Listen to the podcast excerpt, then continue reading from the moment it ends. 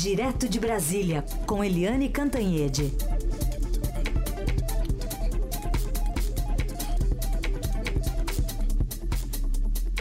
Vamos para um lugar onde o pessoal trabalha hoje, que o feriado é só no estado de São Paulo. Eliane, bom dia.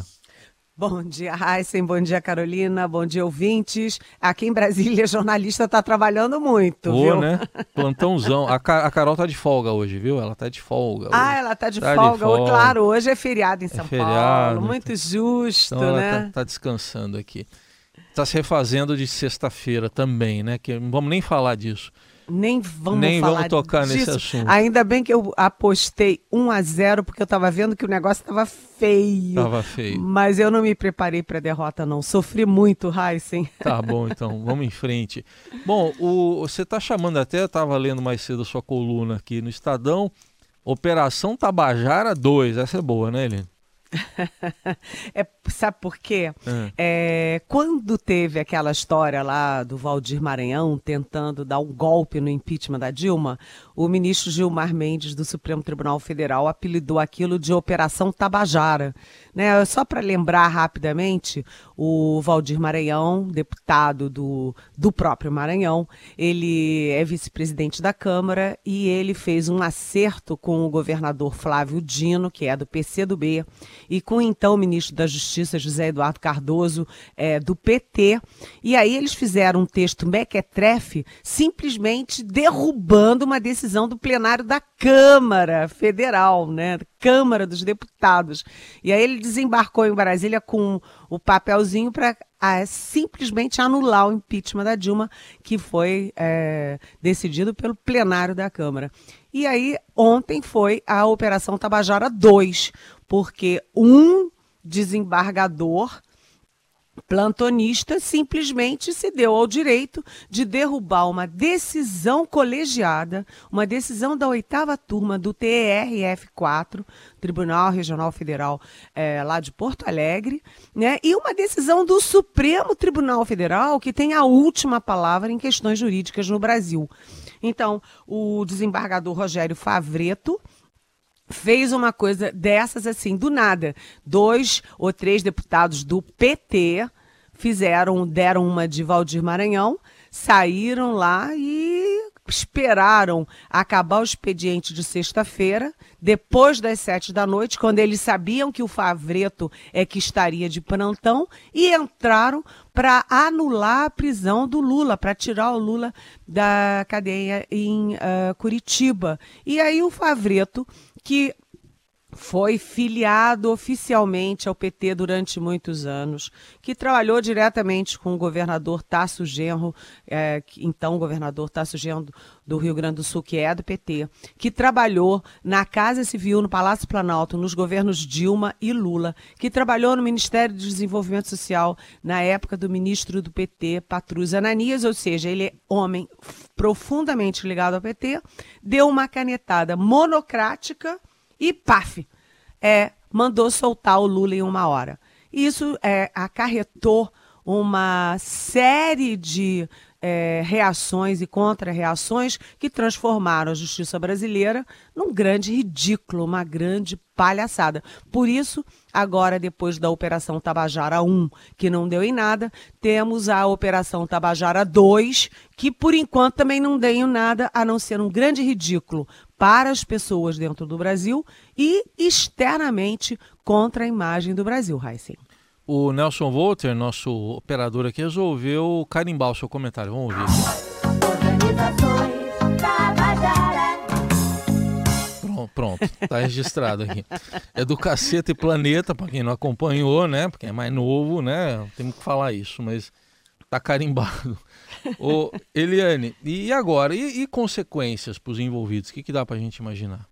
Olha, uh, ficou o holofote ficou muito em cima do personagem central disso, que é o Rogério Favreto, porque como a, a representação, né, aí o pedido de habeas corpus foi apresentado por deputados do PT e o Favreto foi do PT, muito ligado ao PT, PT isso não foi uma, uma decisão jurídica, isso está sendo interpretado como uma manobra é, político partidária, ou seja, é, muita gente dizendo isso é coisa do PT, né? Então, é, e, e, depois, o que, que aconteceu? O Gebran Filho, é, que é o relator da questão do Lula, né, uh, desautorizou o Rogério Favreto. O juiz Sérgio Moro disse que ele era absolutamente incompetente para derrubar uma decisão do TRF4 e do próprio Supremo uh, Tribunal Federal. O Ministério Público acionou o presidente do TRF4, que é o Thompson Flores, o Thompson Flores anulou a decisão dele. E aí você me pergunta as consequências. Né? Ah, o, ah, um grupo de advogados vinculados ao PT ou simpatizantes eh, do Lula, eh, esse grupo entrou com um pedido eh, de contra, contra o Moro que disse que o Rogério Favreto era absolutamente incompetente para julgar essa questão como plantonista. Eles entraram no CNJ, que é o Conselho Nacional de Justiça. E ontem à noite, quase meia-noite, o deputado tucano Carlos Sampaio contra-atacou, entrando com uma representação também no CNJ, na corregedoria do CNJ, contra o Rogério Favreto, dizendo que ele deveria se sentir impedido e que ele, como plantonista, não tinha poderes para fazer a lambança que ele fez. Enfim, você está tendo aí agora todo mundo acionando o CNJ contra os personagens. Mas não vai ficar só nisso, não. A expectativa é de que essa questão pare também no STJ, que é o Superior Tribunal de Justiça, e no próprio STF, que é o Supremo Tribunal Federal, que, coitado, coitado não, né? Que é parte dessa grande confusão, porque a, a interpretação é que está é, tá enraizando a confusão. Nasce no Supremo e vai enraizando, e qualquer desembargador, qualquer juiz sai fazendo o que bem entende da própria cabeça. É isso, né? Eu vou até colocar aqui, Eliane, para você comentar também. Nós temos, a gente entrevistou há pouco, logo na abertura do jornal hoje, o deputado Paulo Pimenta, é um dos três lá, junto com Paulo Teixeira e Vadida Mus, signatários do, do habeas corpus. E o deputado Paulo Pimenta, eh, eu perguntei para ele aqui sobre alguns temas relevantes e ele se manifestou. Vou começar aqui ouvindo aqui o que ele disse. É, ele criticou a atuação do juiz Sérgio Moro em não cumprir o habeas corpus. Vamos ouvir o que ele disse porque ele não é o juiz desse caso. O que estava sendo discutido é, era uma questão relativa à execução da pena. E a, e a juíza responsável pela execução da pena é né, é, de uma outra vara. E nós assistimos ontem, né, foi um fato totalmente uh, ímpar, aonde o juiz e depois um desembargador uh, se assumem como parte do processo, como parte interessada, e passam a atuar como se fossem advogados passam a atuar como se fossem promotores e abrem né, uma guerra judicial. E ele falou também sobre o fato do desembargador Favreto ter sido filiado ao PT. O ministro Alexandre de Moraes concede habeas corpus. E o ministro Alexandre de Moraes tem uma pessoa que tem uma vida, né? foi filiado ao PSDB. Todos os dias o ministro Gilmar Mendes concede, concede habeas corpus. E ele foi advogado-geral da União, da União do governo Frederico Cardoso. Os desembargadores dos tribunais de justiça, do STJ, muitos deles são pessoas que tiveram uma vida profissional ligada ao serviço público ou na iniciativa privada, tiveram vinculações partidárias. Eu não me recordo de algum juiz ou de algum delegado que se negou a cumprir o habeas corpus e foi é, concedido por um ministro do STJ, do STF ou de algum tribunal de justiça pelo fato de que algum dia na vida dele esse magistrado tenha sido filiado a algum partido político. Sim. E por fim, Eliane, ele disse que o presidente Lula, o ex-presidente, mesmo sabendo da concessão do habeas corpus, ficou cético em relação à soltura. O presidente Lula, no momento, ele achou que, de fato, eh, a Constituição fosse cumprida e que o direito que é assegurado a qualquer cidadão fosse também garantido a ele. O presidente, desde o primeiro momento, quando foi informado, ontem pela manhã, acreditou que seriam uh, adotadas manobras mesmo ilegais como essas que foram adotadas. Bom, você ouviu aí o, o deputado, né, Helene? Que avaliação você faz e dá, já dá para projetar aqui os próximos passos? Olha, Heisen, é, eu ontem eu até tinha uma festinha aqui em casa, uma amiga que chegou dos Estados Unidos, com filho, neto, enfim. E eu parei tudo e ouvi bastante gente e acompanhei bastante de perto todo essa, esse imbróglio. Com todo respeito ao deputado Paulo Pimenta, que é um bom deputado, respeitável deputado, é, ele fala que o juiz Sérgio Moro é que não, não cumpriu a Constituição né, não cumpriu uma ordem. Mas é, é, a origem disso, e que ele é que não cumpriu regras e ele é que abriu uma guerra judicial. Sinto muito, deputado, mas quem abriu a guerra judicial foi o desembargador Rogério Favreto. Ele é que, monocraticamente, durante um plantão, tomou uma decisão drástica hum. como essa da cabeça dele. É, Heisen, hum. a gente tem que lembrar o que, que é um plantão. Jornalista também tem plantão. Sim. Um plantão, você age, é, principalmente na justiça, numa emergência. Você vê alguma emergência de sexta-feira a domingo, no caso do ex-presidente Lula, o Favreto alegou duas coisas. Primeiro, que o pedido de prisão do Lula não estava bem fundamentado, não estava fundamentado. Então ele está desqualificando a primeira instância do Brasil, está desqualificando o tribunal que ao qual ele pertence e está desqualificando o Supremo Tribunal Federal, porque a decisão foi tomada e ratificada por todas as instâncias do Brasil, inclusive pelo CNJ. Uhum. Né? Então, na primeira instância, na segunda instância, na terceira instância, na quarta instância, quarta e última instância. Então, ele diz que não foi bem fundamentado, então ele está dizendo que a justiça brasileira não existe, é uma ficção. E segundo, ele disse que há um fato novo: é que o Lula é pré-candidato à presidência. Isso é um fato novo? Isso é uma emergência? Isso é uma urgência? Realmente quem abriu tudo isso foi o Rogério Favreto. O, se a gente olhar todo dia de ontem, toda a cronologia, o Favreto ficou sozinho. A PF disse que não ia desrespeitar o Supremo e o TRF4 por causa de um juiz só, um desembargador só. O, o próprio Gebran, que é o relator do caso no TRF4, disse não para ele. O Thompson Flores, que é o presidente do tribunal dele, disse não. Né? É, quem ficou a favor dele? Quem foi o único que ficou? A própria presidente do Supremo, Carmen Lúcia, soltou uma nota dizendo que a justiça tem hierarquias, tem processos e hierarquias que têm que ser cumpridos. Uhum. Então, quem ficou, quem abriu a crise e quem ficou falando sozinho, desculpe, foi o Favreto. Agora, no caso do PT, o deputado tem razão quanto a isso. Né? Tem o, Alexandre de Moraes, o Gilmar Mendes são é, ligados ao PSDB, o Dias Toffoli foi advogado do PT, muito ligado ao Lula, ao Zé Dirceu, acaba de soltar o Zé Dirceu, aliás. Mas o que estava em jogo ontem não era a filiação do Rogério Favreto. Isso apenas entrou como caldo de cultura, entrou como cenário em que ele toma uma decisão esdrúxula como essa. Uhum. Então, e na questão do Lula, o Lula é um homem muito inteligente, né? E o Lula sabia que uma lambança como essa acabaria não dando resultado. Uhum. É isso, Raíssa. E, e agora, Eliane, pode chegar, por exemplo, ao Supremo um caso como esse? Ah, sim né, como já chegou ao CNJ, né, com pedido de impugnação do Sérgio Moro e depois de um pedido de impugnação do Rogério Favreto, né, chegou ao Conselho Nacional de Justiça, a Corregedoria.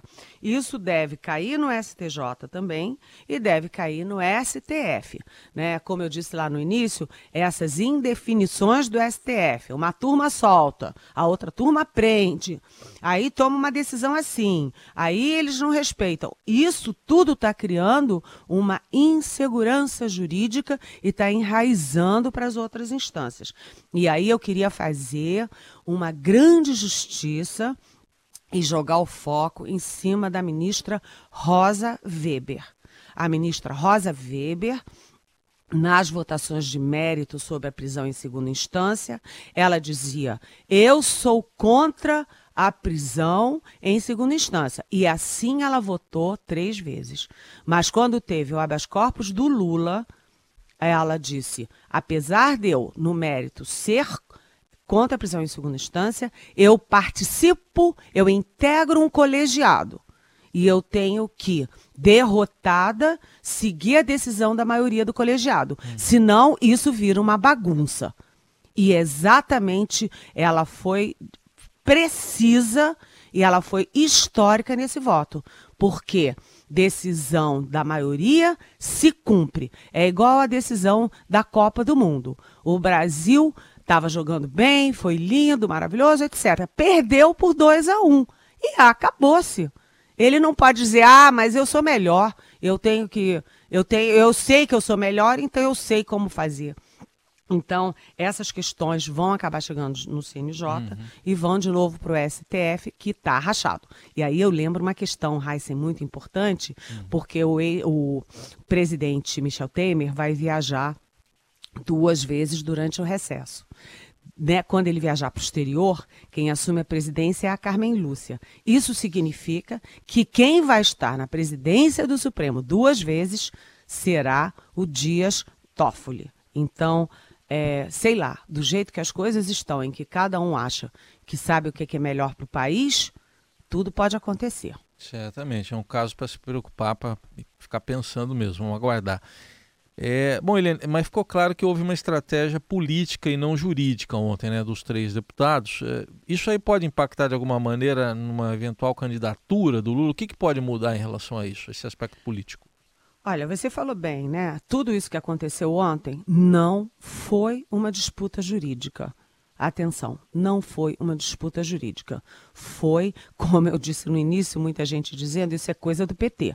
Porque foram os deputados do PT que entraram com a representação tarde da noite, depois das sete da noite na sexta-feira, e o desembargador petista, que ele foi. Petista, ele pode ser considerado assim, porque ele foi filiado efetivamente. Trabalhou em todos os governos do PT, então houve ali um, uma espécie de conluio entre os deputados petistas e o desembargador para uma decisão política em cima de uma questão que é essencialmente jurídica.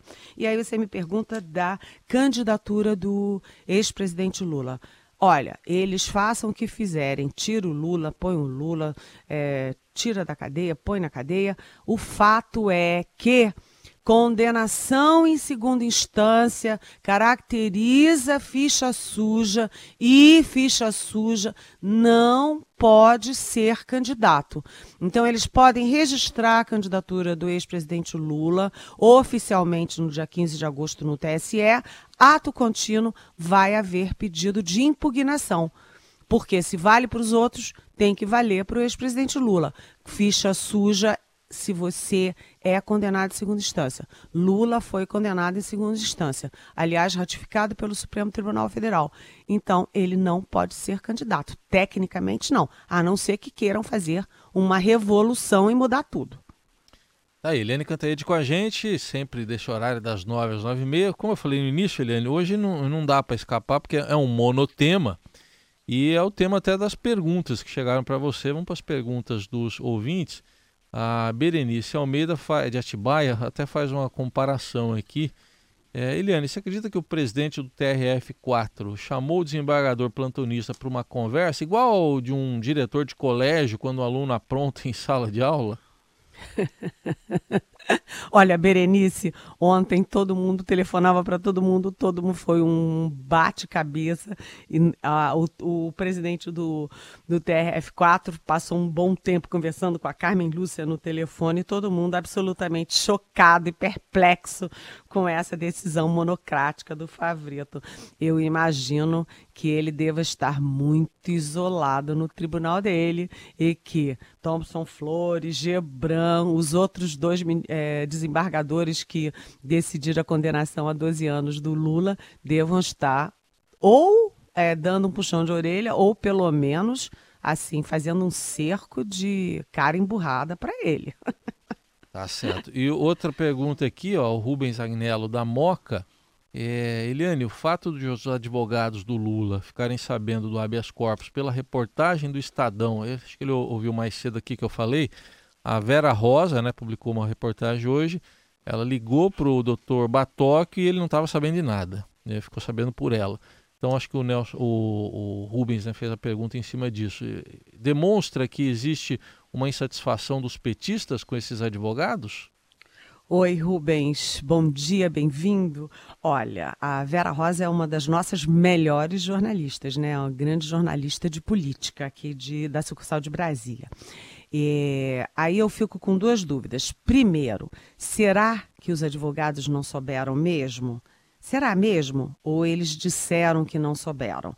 Segundo, é, isso deixa ainda mais evidente, né, se for verdade, que essa operação em que se meteu o desembargador Rogério Favreto não era uma uh, ação, uma operação jurídica, porque se fosse jurídica, teria sido feita pelos advogados. Né? O Batóquio é um dos maiores advogados do país, o Sepúlveda pertence, foi presidente do Supremo Tribunal Federal, o Cristiano Zanin, é, enfim, é, desde o início advogado do Lula, mas nenhum deles entrou com pedido de habeas corpus. Quem entrou foram deputados do PT. Portanto, isso só confirma a tese de que não houve aí uma operação legítima jurídica, e sim uma tentativa de golpe político numa decisão judicial.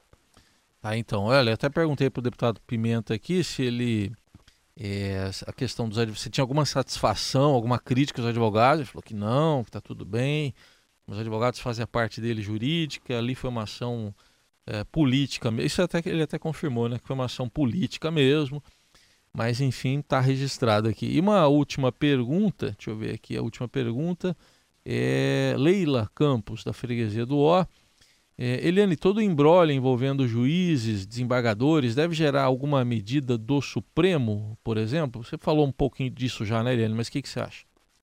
Olha, é, primeiro, é, Leila, eu queria só registrar que os próprios deputados, eles admitiram que foi uma ação política. Né? E os advogados, os deputados estão, obviamente, dentro do direito deles legítimo de produzir ações políticas. O que se estranha é que o desembargador embarque nessa operação jurídica. Isso é que é a grande perplexidade. Agora, Supremo Tribunal Federal, ele pode ser acionado a qualquer momento nessa questão. Primeiro, o STJ, Superior Tribunal de Justiça, onde a gente lembra que o Lula tem perdido todas, todos os pedidos de habeas corpus e depois no Supremo Tribunal Federal. E aí a gente lembra que o Supremo Tribunal Federal vai mudar a presidência. A partir de setembro, sai a Carmen Lúcia da presidência e entra o Dias Toffoli. E o Dias Toffoli tem, é, ele é o nosso Rogério Favreto aqui do Supremo, porque ele toma decisões que o próprio Supremo fica absolutamente perplexo. Ele soltou o Zé Dirceu, por exemplo, é, com todo respeito ao Zé Dirceu, até me dou muito bem, ele é uma pessoa com quem eu tenho uma relação de fonte e jornalista há muito tempo, mas o Dias Toffoli simplesmente ele concedeu um habeas corpus de ofício para o Zé Dirceu, para soltar o Zé Dirceu. Nem os advogados do Zé Dirceu tinham pedido habeas corpus soltar ele. O Dias Toffoli, ele é, inflou, né, ele deu um upgrade a uma reclamação da, da, dos advogados e soltou da cabeça dele o, o Zé Dirceu com o apoio de Gilmar Mendes e Ricardo Lewandowski. Então, quando chegar no Supremo, isso pode botar fogo ainda mais num tribunal que já está em chamas. Muito bem, olha, hoje não teve jeito, a gente ficou só num tema, né? Porque até o principal tema, ouvintes também muito interessados, mas eu vou sair do tema, pronto. Vou para encerrar pelo menos seus palpites. Quem para a Copa do Mundo, hein, dona Eliane? O que, que vai acontecer?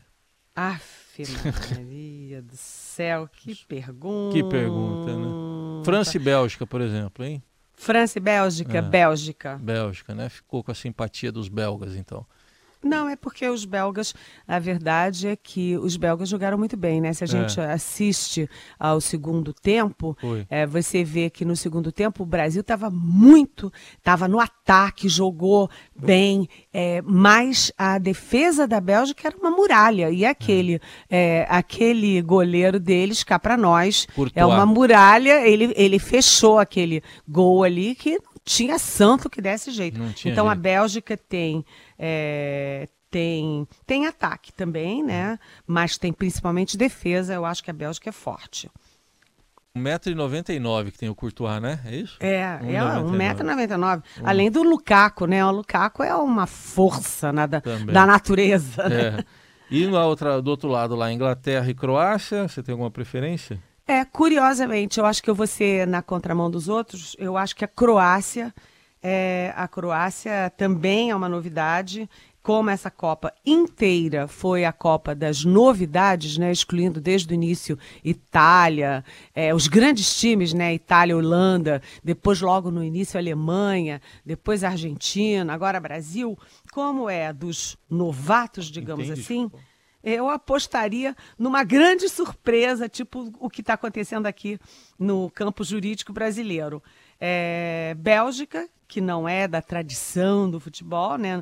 É, e que nessa Copa ganhou todas, e ela não perdeu nenhum jogo ainda, e a Croácia. Mas isso aí é contra as tradicionais França e Inglaterra. Isso Sim. aí é só porque eu sou meio audaciosa.